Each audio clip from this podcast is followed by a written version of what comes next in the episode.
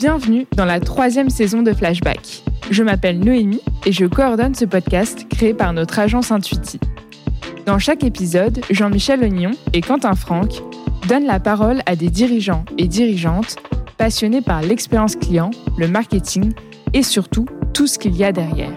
Je pense qu'il y a peu de gens qui possèdent une excellente vision. C'est 60 à 70% de notre business.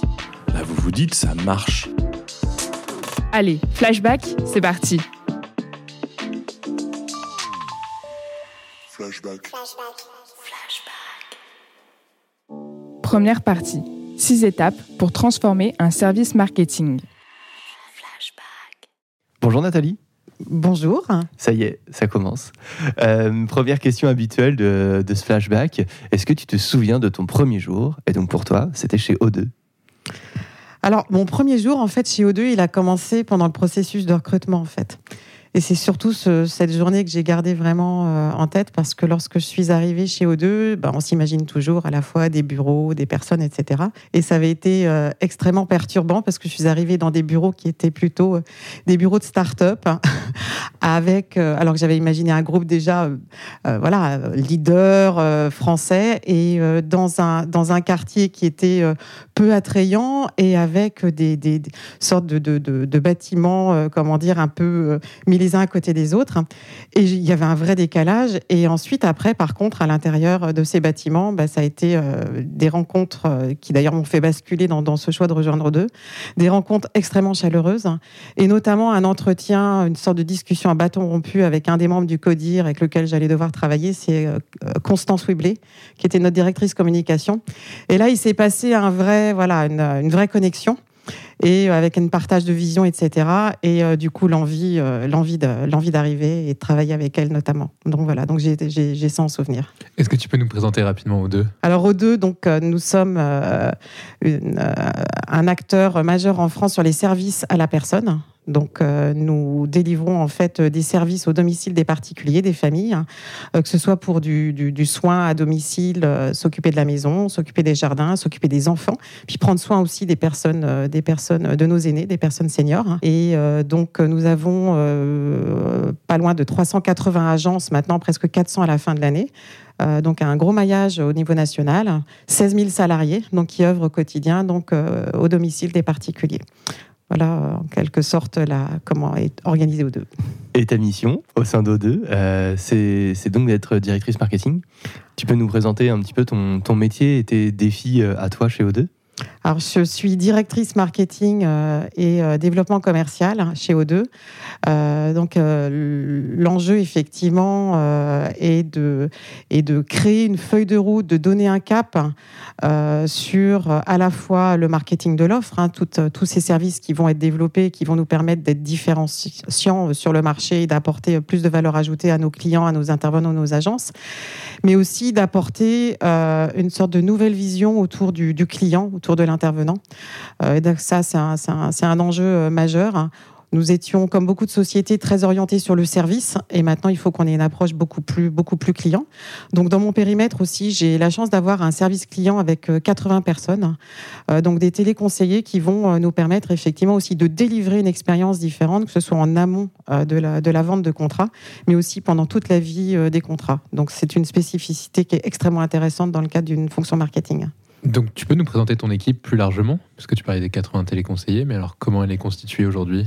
Alors aujourd'hui, donc j'ai une équipe marketing de l'offre euh, avec un responsable marketing de l'offre, donc Anaïs, qui euh, donc c'est une équipe qu'on est en train de, de, de, de reconstituer là par rapport à nouveaux enjeux. Donc on va avoir aussi des segments managers euh, par euh, par segment de marché avec des chefs de produits. J'ai une équipe marketing réseau, donc ça c'est nouveau, c'est un nouveau service qu'on a mis en place pour être comment dire plus en proximité et en interaction avec l'ensemble de nos agences et délivrer notamment on a un gros enjeu de marketing local hein, et, de, et de management de notre présence donc en local, donc marketing réseau. J'ai une équipe euh, marketing client qui va gérer à la fois toute la partie satisfaction mais expérience client, une équipe marketing digital parce qu'on a un très gros enjeu en termes d'acquisition et de génération de leads. hein. Donc on a avec des, des, des managers, on a chef de projet digitaux aussi pour nous accompagner sur euh, tous nos projets euh, de développement. J'ai créé aussi une entité data, donc euh, avec un data manager, donc euh, qui, euh, je, pourrais revenir sur ces sujets, qui ça, ça a été aussi un des fondamentaux sur lesquels il fallait avancer. c'est la partie data, culture data, puis mise en place de nos projets data. Et j'ai également aussi un, donc ce service client dont je parlais tout à l'heure avec 80 téléconseillers et aussi une filiale euh, euh, qui nous permet de travailler sur le marché B2B. Notamment, nous euh, fournissons des prestations pour toutes les compagnies d'assurance via les assisteurs. Quand vous avez des contrats euh, qui vous permettent d'accéder effectivement à des services chez vous, si vous avez euh, une sortie d'hospitalisation, etc. Donc, c'est nous qui, qui délivrons aussi euh, ces- ce, ce type de service euh, chez les particuliers. Donc là, les personnes qui nous écoutent doivent se dire, mais elle ne dort jamais.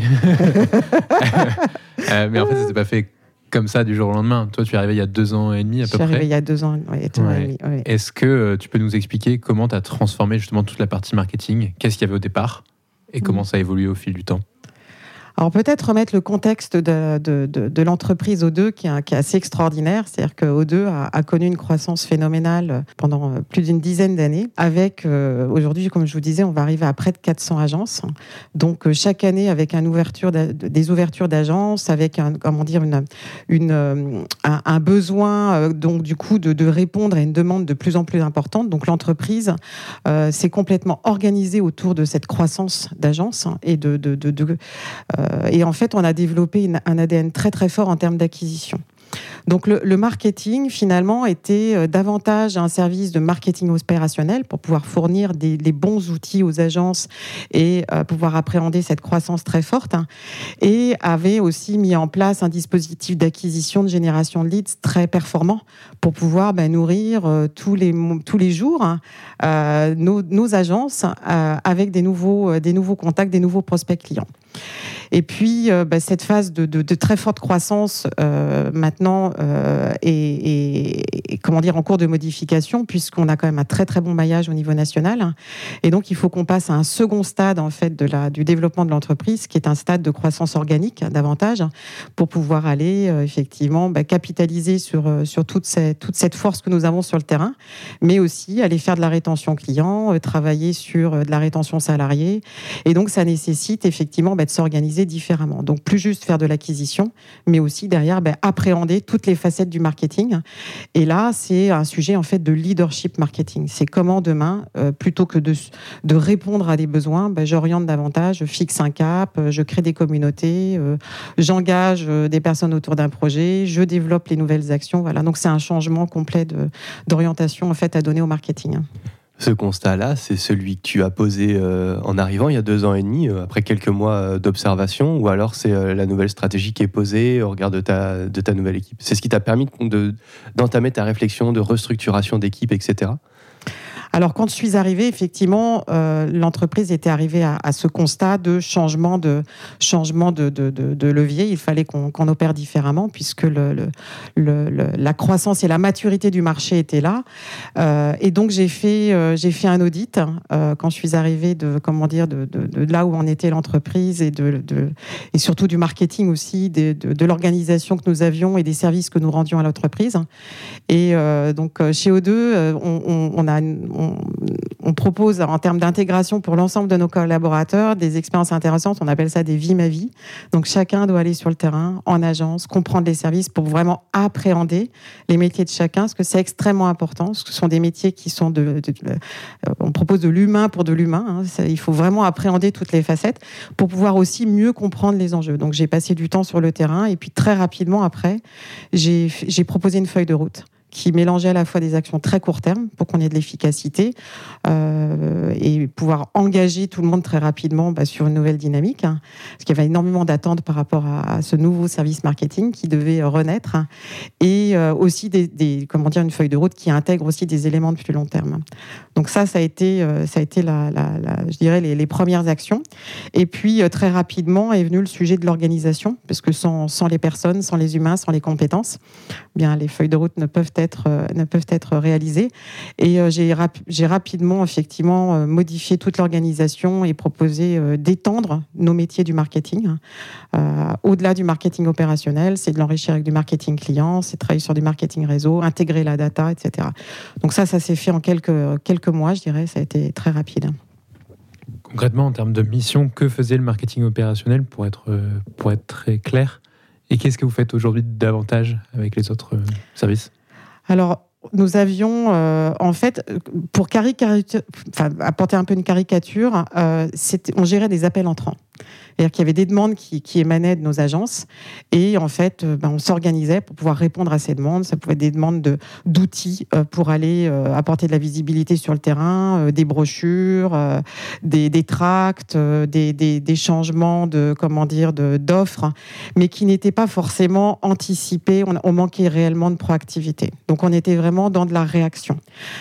Et on répondait aussi, on était aussi beaucoup en support auprès de nos agences pour les aider pour appréhender le métier. Dans nos équipes, nous avons ce que l'on appelle des experts métiers, c'est un peu particulier, mais c'est euh, par exemple un expert en senior, c'est quelqu'un qui va pouvoir conseiller et aider les agences à pouvoir mieux appréhender euh, la personne âgée, euh, nos limites d'intervention, parce ce sont des métiers qui sont extrêmement sensibles. Donc on a un métier de conseil aussi. Donc euh, voilà, donc c'était un métier très très riche qui euh, qui, mobilisait euh, énormément de temps auprès des équipes et finalement nous n'avions plus le temps de pouvoir anticiper et de créer bah, les, les projets du futur.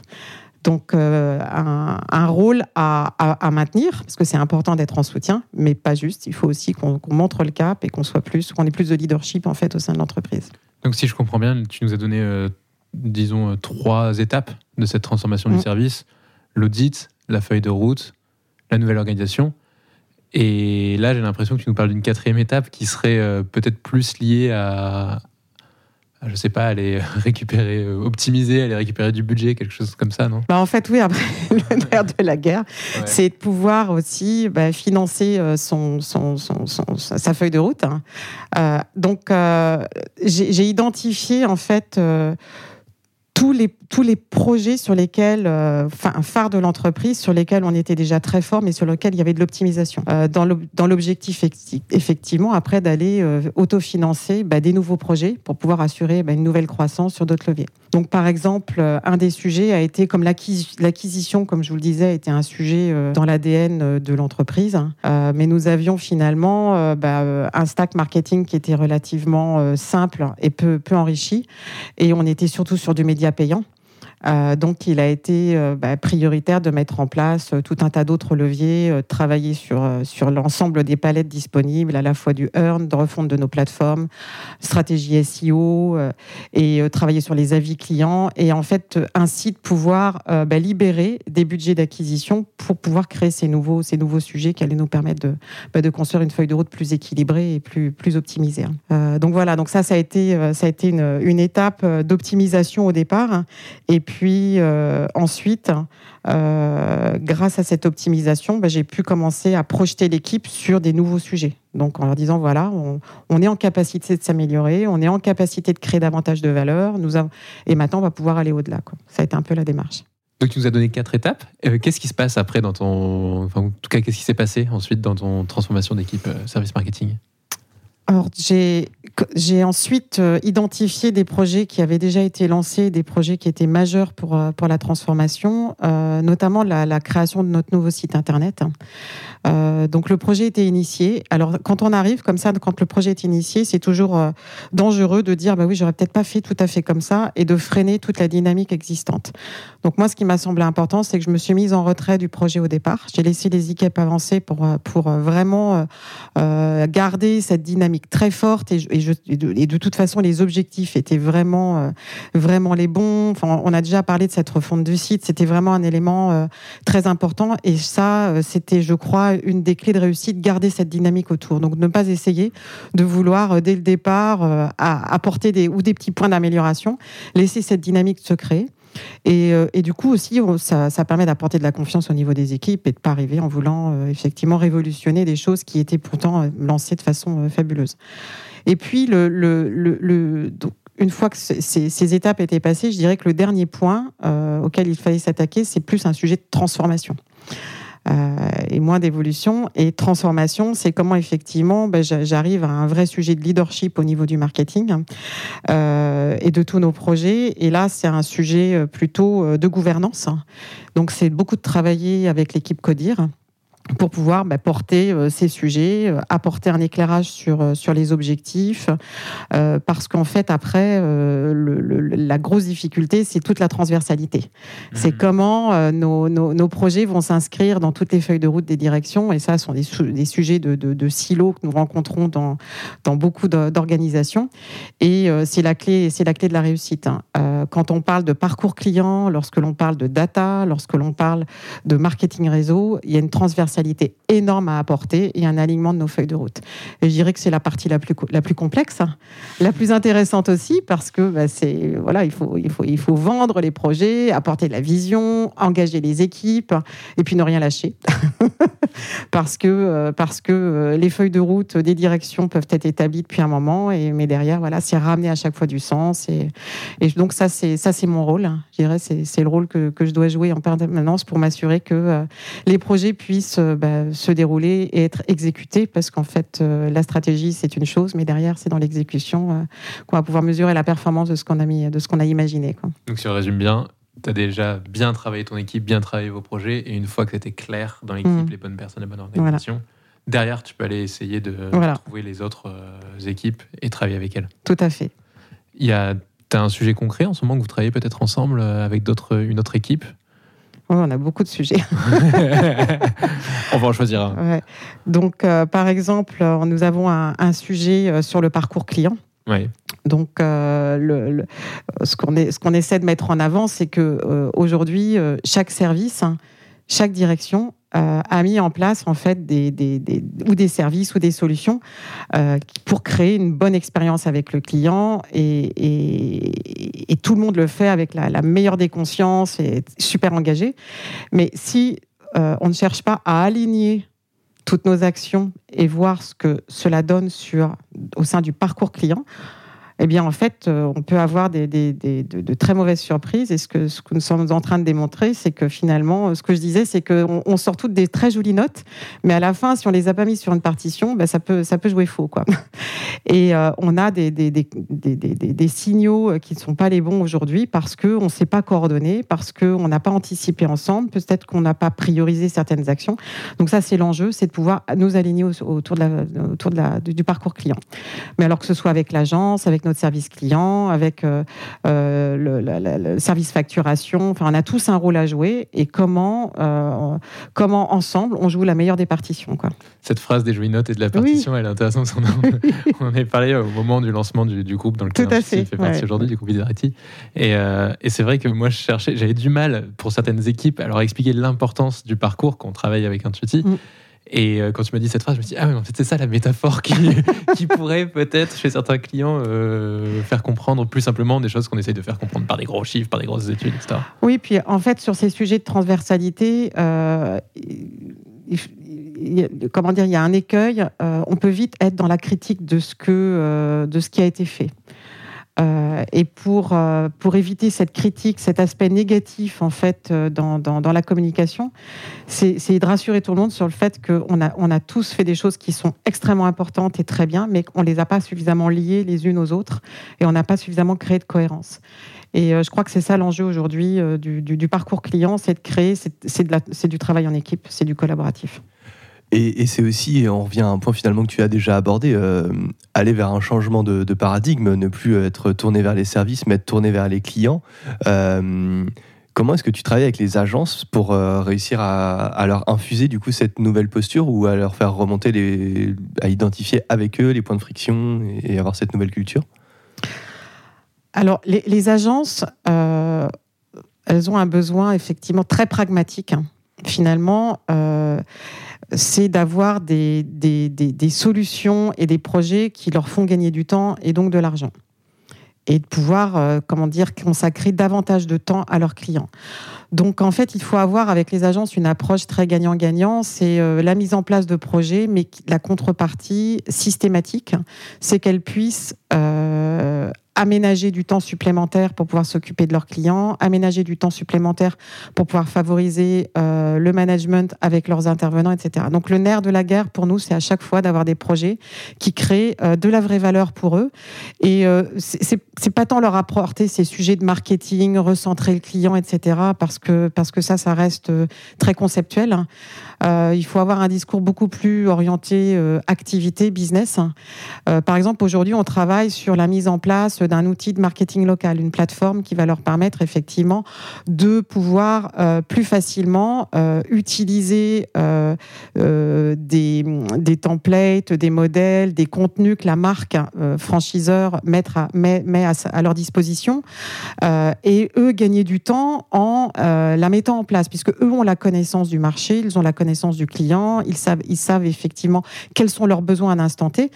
Donc l'idée, c'est vraiment de leur apporter des solutions très pragmatiques. Et là, euh, je pense que c'est comme ça que nous allons réussir, c'est en les impliquant dans des sujets très business. En les impliquant dans des sujets business et finalement en leur faisant gagner du temps euh, gra- et pour qu'ils puissent reconsacrer du temps plus euh, à la connaissance client et, plus de temps à consacrer à leurs clients en fait. Oui, tout à fait. C'est, euh, nos agences sont des centres de, production aussi. On doit produire des contrats, on doit produire des plannings. Et, euh, ce qui est important, c'est de leur dégager du temps sur ces, euh, sur ces aspects production pour qu'ils puissent euh, consacrer du temps au management de leurs équipes encadrantes, mais aussi au management des intervenants, puisque tous nos intervenants sont des salariés en CDI. Donc ça, c'est le modèle O2. Euh, donc sont nos salariés et, gagner du temps aussi pour pouvoir gérer nos relations clients plus fluides. Donc c'est tout l'enjeu de la transformation et euh, c'est ce qui nous amène aussi euh, bah, à travailler sur de la digitalisation de processus euh, pour pouvoir effectivement. Donc il y a- il y, a une partie culture, hein, mais cette culture elle est plutôt au niveau du siège et de l'encadrement et en agence c'est de la digitalisation des process. Donc ça c'est extrêmement important de leur apporter cette, euh, cette, euh, cette- cet aspect-là parce que la culture seule, euh, ben après voilà c'est trop conceptuel quoi. Deuxième partie, convaincre l'entreprise de devenir data-centric. Un des sujets dont, qui, qui- que tu as impulsé, ça a été notamment la gestion de la data. Tu nous disais que tu avais un, un référent euh, en la matière. Euh, en préparant euh, cette, interview, tu, expliquais que du coup, c'était notamment quelque chose qu'il fallait bien appréhender au regard de son budget et du coup que ça pouvait représenter. Tu peux nous raconter bah, comment vous vous servez de la data dans, ta stratégie marketing et puis comment aussi il faut appréhender justement cette question du coût et de l'investissement que ça représente Oui, tout à fait. Alors, chez, chez O2, la, chance que, nous avons, enfin, l'opportunité incroyable que nous avons, c'est que nous avons beaucoup de data. Des entreprises qui doivent effectivement mettre en place des dispositifs pour aller collecter euh, de la data, améliorer la connaissance client. Nous avions déjà beaucoup de data. En revanche, cette data n'était pas activable pour le marketing. Elle était euh, effectivement sous un, référentiel qui était un référentiel de type produit autour d'un contrat. Et je n'avais pas de référentiel client qui me permettait de pouvoir euh, avoir une vision unifiée du client et de pouvoir activer cette donnée facilement. Donc, l'étape a été de, de se projeter très rapidement sur la construction d'un projet data, donc en recrutant déjà un data manager, hein, qui avait donc cette expertise, cette expérience et cette facilité à pouvoir comprendre les enjeux métiers avant tout.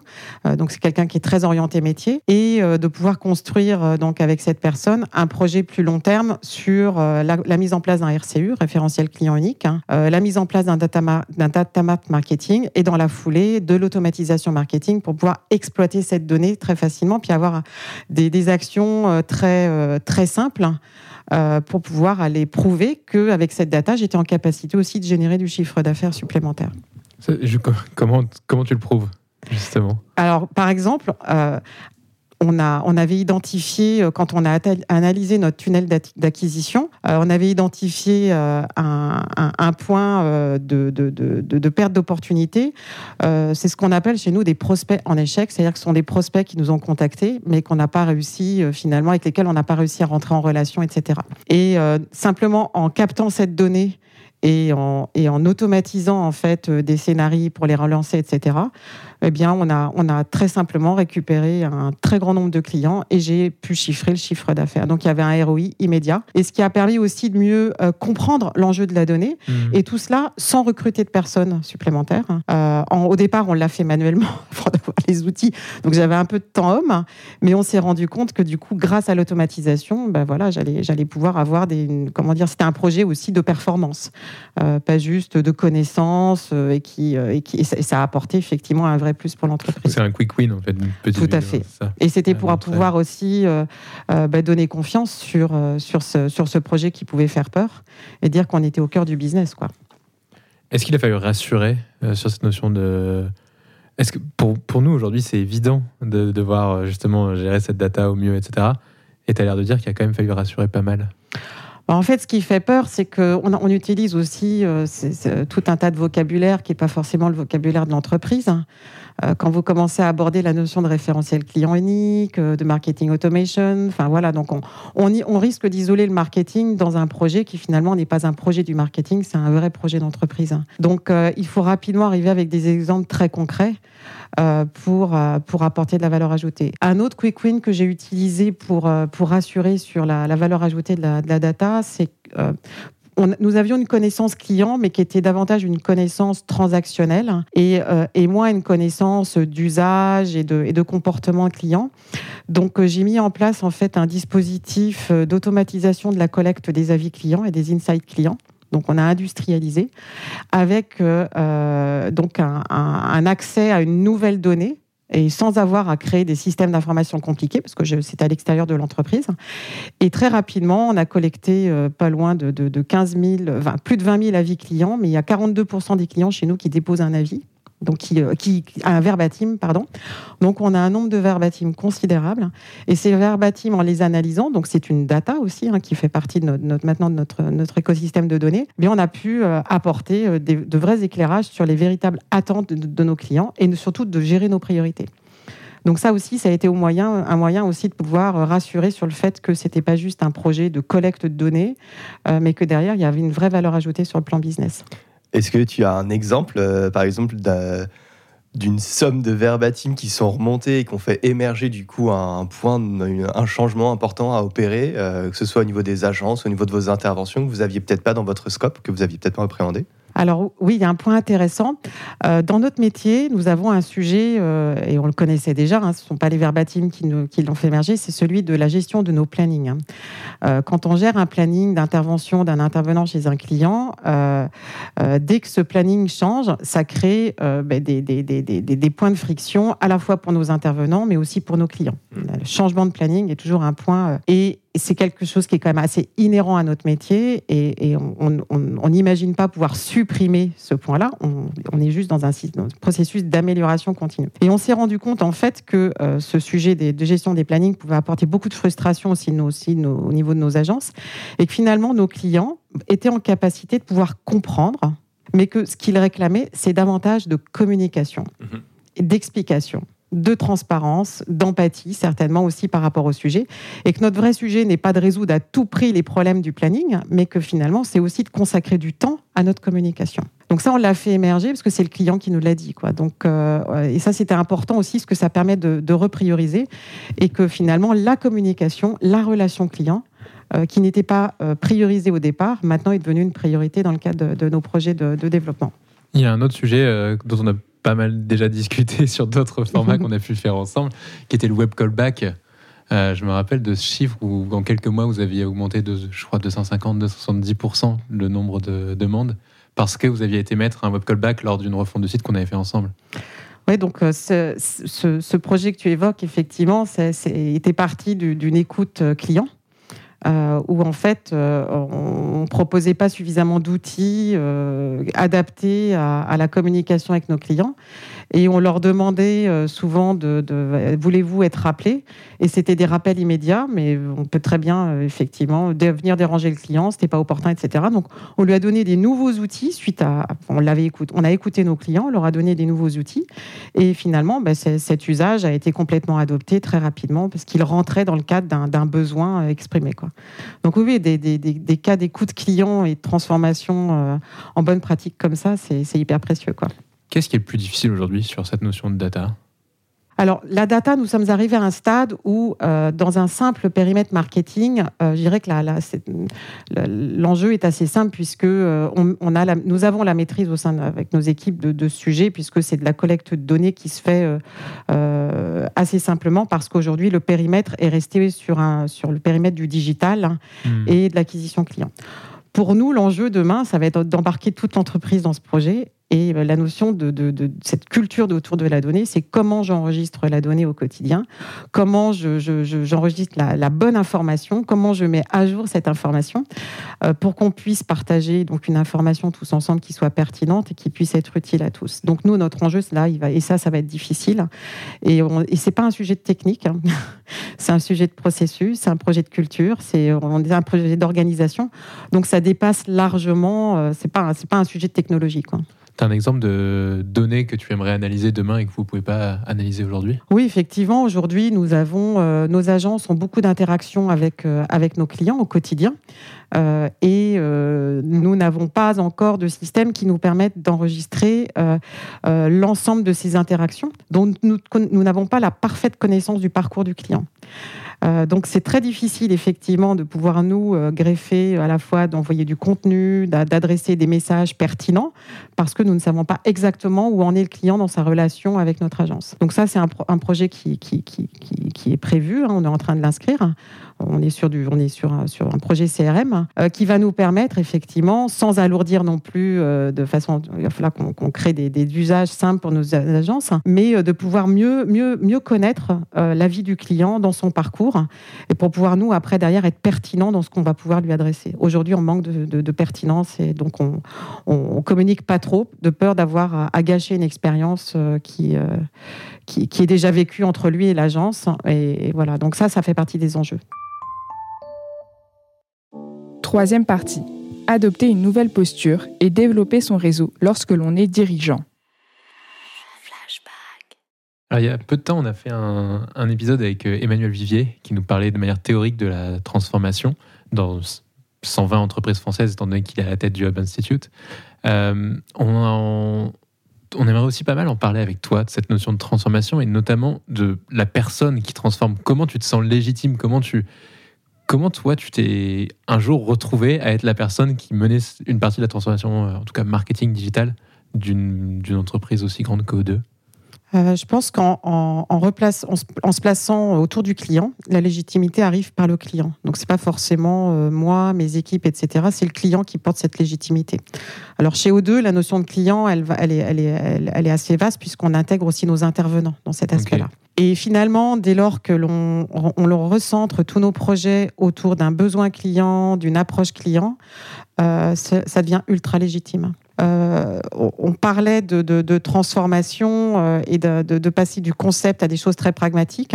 Peut-être un exemple précis à, partager. Euh, nous avons donc nous avons remis les piliers en place des piliers de notre politique client et pour que ça devienne non pas simplement un sujet très très intellectuel, on a mis en place un projet de signature de service qui nous permet en fait d'identifier toute la façon dont nous allons euh, travailler notre relation avec les clients. Alors des choses très simples, par exemple, c'est euh, de, d'expliquer, euh, et en fait sur nos équipes hein, qui l'ont construit, que ce soit au niveau de notre service client, de notre agence, c'est aujourd'hui de nous adresser plus d'un point de vue nous sommes ravis de vous accueillir plutôt que le je. en fait, ce sont des choses très simples qui leur permettent aussi de leur apporter de la confiance en eux, de leur apporter des outils pour mieux appréhender des situations complexes. Donc c'est tout un, référentiel, donc un guide de, de, de, de, l'attente client que nous sommes en train d'établir avec eux. Donc ça part de leurs problèmes rencontrés sur leur terrain et on leur apporte des solutions. Et ensuite, derrière, on met en place une grille, un référentiel qui va nous permettre, avec des formateurs, euh, de les écouter, de les accompagner et de les faire monter en compétences. Et ça, c'est très pragmatique parce qu'on repart de l'individu, on les aide, on leur, on leur apporte de la confiance en eux par rapport à des situations qui peuvent être critiques. Donc en fait, cette culture, qui au départ était très conceptuelle, elle devient très concrète parce qu'elle s'intègre dans leur quotidien à travers un outil. Tu as été euh, à des postes de direction chez Beneteau, euh, chez Manitou, Aliaxis peut-être moins connu, mais c'est aussi un, poste de direction important. Mmh. Euh, qu'est-ce que tu as appris au fur et à mesure de ces années dans justement cette notion de, direction, de leadership? Alors, le, sujet du client était notamment pour des entreprises industrielles euh, voilà, c'est aussi là que je me suis forgé en fait ces, expériences puisque euh, le, produit étant tellement euh, important et des avec des marques très fortes hein, que ramener le client au sein d'organisations comme ça, en fait, voilà, j'ai beaucoup appris, c'était très passionnant. Et euh, alors en B2B, ce qui est plus compliqué, c'est qu'on est plus loin du client, donc Mm. euh, ça demande euh, des approches beaucoup plus fines. Donc je pense que ces, ces expériences m'ont aussi appris, euh, appris cela, à être, euh, comment dire, euh, sur des mécaniques plus, plus innovantes pour pouvoir en mettre en place des tactiques hein, pour pouvoir aller chercher cette connaissance client. En B2C, euh, on est plus dans la sélection de la donnée parce qu'on a énormément de données. Donc, c'est comment je fais effectivement pour récupérer une donnée qui me soit utile. Et euh, les expériences précédentes m'avaient appris plutôt à engager les équipes dans, des, dans, dans de la collecte justement euh, de données, dans de la- dans de l'utilisation de cette donnée de façon plus fine. Donc, ce sont des expériences très complémentaires. Et puis, euh, je pense que le deuxième apprentissage est celui de, de la gouvernance d'entreprise. Euh, tout doit partir d'un, comment dire, du- de- c'est un sujet d'entreprise et ça, ça, ça doit être piloté, ça doit faire partie des, de, de, de, de la feuille de route stratégique. hein. Euh, et c'est pas juste un sujet du marketing. hein. Et ça, je pense que c'est extrêmement important. Tu y réponds ou tu y réponds pas, mais est-ce que ça a été un sujet d'être une femme dirigeante dans ces entreprises industrielles? Je ne pense pas. Non, je pense que non, non. Après, son, non, non, j'ai pas eu, euh, j'ai pas eu de, j'ai pas eu sentiment de. Après, ça, ça met en place d'autres mécanismes. C'est, euh, c'est plus sur des postures, euh, mais individuelles. C'est comment je vais travailler ma posture, comment je vais. Mais c'est pas l'entreprise qui m'a, qui m'a freiné. C'est plutôt, euh, c'est plutôt moi qui ai dû aussi modifier ma façon de faire pour pouvoir travailler différemment. Mm. Tu as répondu à la question que j'allais te poser. tu, tu penses que tes employeurs l'ont pas forcément appréhendé, mais toi, par contre, tu l'as intégré. Oui, parce qu'on on- on observe quand même des comportements euh, chez, euh, chez, chez nos collègues qui, peuvent être différents de ceux qu'on adopte. Donc, il faut qu'on puisse les détecter pour voir euh, bah, quelles sont nos marges de progression. Et ça, ça, par contre, effectivement, on se met aussi pas mal de freins. Et, c'est un point sur lequel bah, peut-être que j'ai travaillé trop tardivement. Euh, mais, euh, mais ce sont des, sont des sujets sur lesquels en fait il faut se poser aussi. Et justement, la façon dont tu as appréhendé, toi, cette posture euh, de femme dirigeante, est-ce que tu as un exemple concret d- d'outil ou de réflexion qui t'a amené à adopter la bonne posture? Alors, il y a une, expérience que, que, j'ai eue, et c'est- suite à, comment dire, à, des partages que, que, j'avais pu lire, euh, que d'autres femmes avaient expérimenté, c'est la méthode du code PIN, mais qui vont autant pour les femmes que pour les hommes. C'est juste que je trouvais qu'il était très approprié à ma situation. Alors, le code PIN, c'est ce que c'est Donc, euh, P comme performance, I comme image et N comme N network. Et en fait, moi, j'avais beaucoup travaillé sur la partie performance, toujours vouloir effectivement cocher les cases pour pouvoir effectivement avoir de la crédibilité, être légitime sur, euh, sur les fonctions sur lesquelles j'allais pouvoir euh, travailler. Et euh, je pense que j'ai beaucoup sous-estimé la partie image et network. Euh, donc aujourd'hui, ce sont des sujets que je travaille et puis j'invite aussi mes équipes à le travailler le plus tôt possible pour retrouver un nouvel équilibre dans, euh, dans, dans, dans, dans, la gestion en fait de, pas juste de sa carrière mais de, sa vie professionnelle au quotidien. Donc de, ne pas juste travailler la performance à vouloir à tout prix être, euh, être au top de toutes les connaissances, etc. Mais vraiment travailler, le réseau est indispensable. Et je pense que, alors par contre, peut-être que dans les comportements des femmes, c'est quelque chose de moins évident, puisqu'on a l'impression peut-être euh, que ça se valorise moins, euh, que c'est plus compliqué de faire rentrer ça dans un agenda, euh, que c'est pas du travail, or que dans le mot network, il y a work. hein. donc euh, il faut y aller. Et, euh, Mm. Et justement, à la limite, euh, peut-être pour les plus jeunes qui pourraient nous écouter sur ce podcast, bah, comment on travaille son, son network dans un cadre professionnel, comme tu dis, euh, sans avoir l'impression d'être juste en mode euh, euh, je suis allé boire des pots ou j'ai fait des déj. Co- Comment on travaille son, son, network quand on a des aspirations à devenir euh, dire market euh, ou euh, intégrer un, un codir ou autre? Alors déjà, il y a pas mal d'organisations aujourd'hui qui peuvent faciliter l'accessibilité de ces réseaux. Euh, notamment dans le digital. Euh, nous avons tout un tas de- de- de- d'opportunités de, participer à des tables rondes, de faire des, des- rencontres avec euh, à la fois des, des- personnes d'autres- écosystèmes que le nôtre. Donc c'est très important d'aller voir aussi ce qui se passe ailleurs. Et puis de rencontrer des prestataires avec des solutions nouvelles. Donc moi, j'invite vraiment mes équipes à considérer que c'est de la formation continue. Donc je les pousse à aller euh, sur ces tables rondes euh, pour pouvoir aussi aller bah, prendre du recul et, euh, travailler ce réseau et, de grandir aussi avec l'expérience l'expérience des autres. Comment ils gèrent le quotidien? Du Non, mais Nathalie, je peux pas. Il faut que je travaille. J'ai ça à rendre pour demain. Enfin, j'ai ça à rendre pour dans un mois. Je peux pas aller sur tel événement.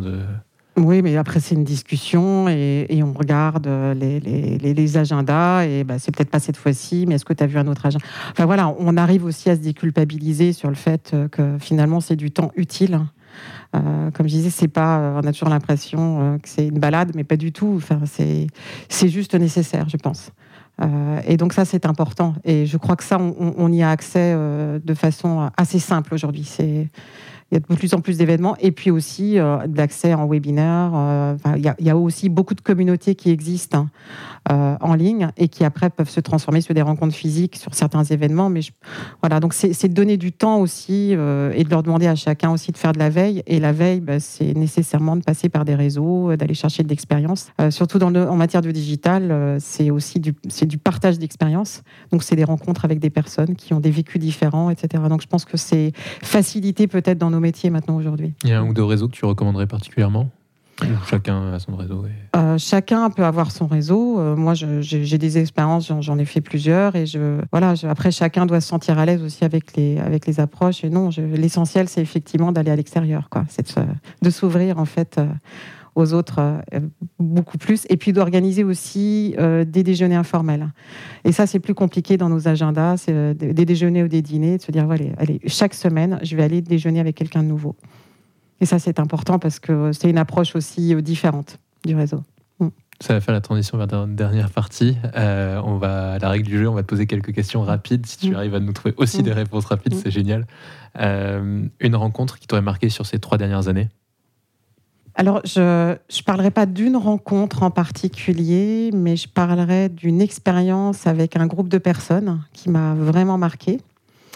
Euh, comme je vous le disais, j'ai souhaité travailler euh, ma posture et euh, pour pouvoir gagner en confiance aussi sur, sur des sujets de gouvernance. Et donc, j'ai eu une formation dispensée par l'ESSEC pour être certifié, pour avoir un mandat d'administrateur indépendant. Et donc, je me suis retrouvée avec une promotion de femmes extraordinaires.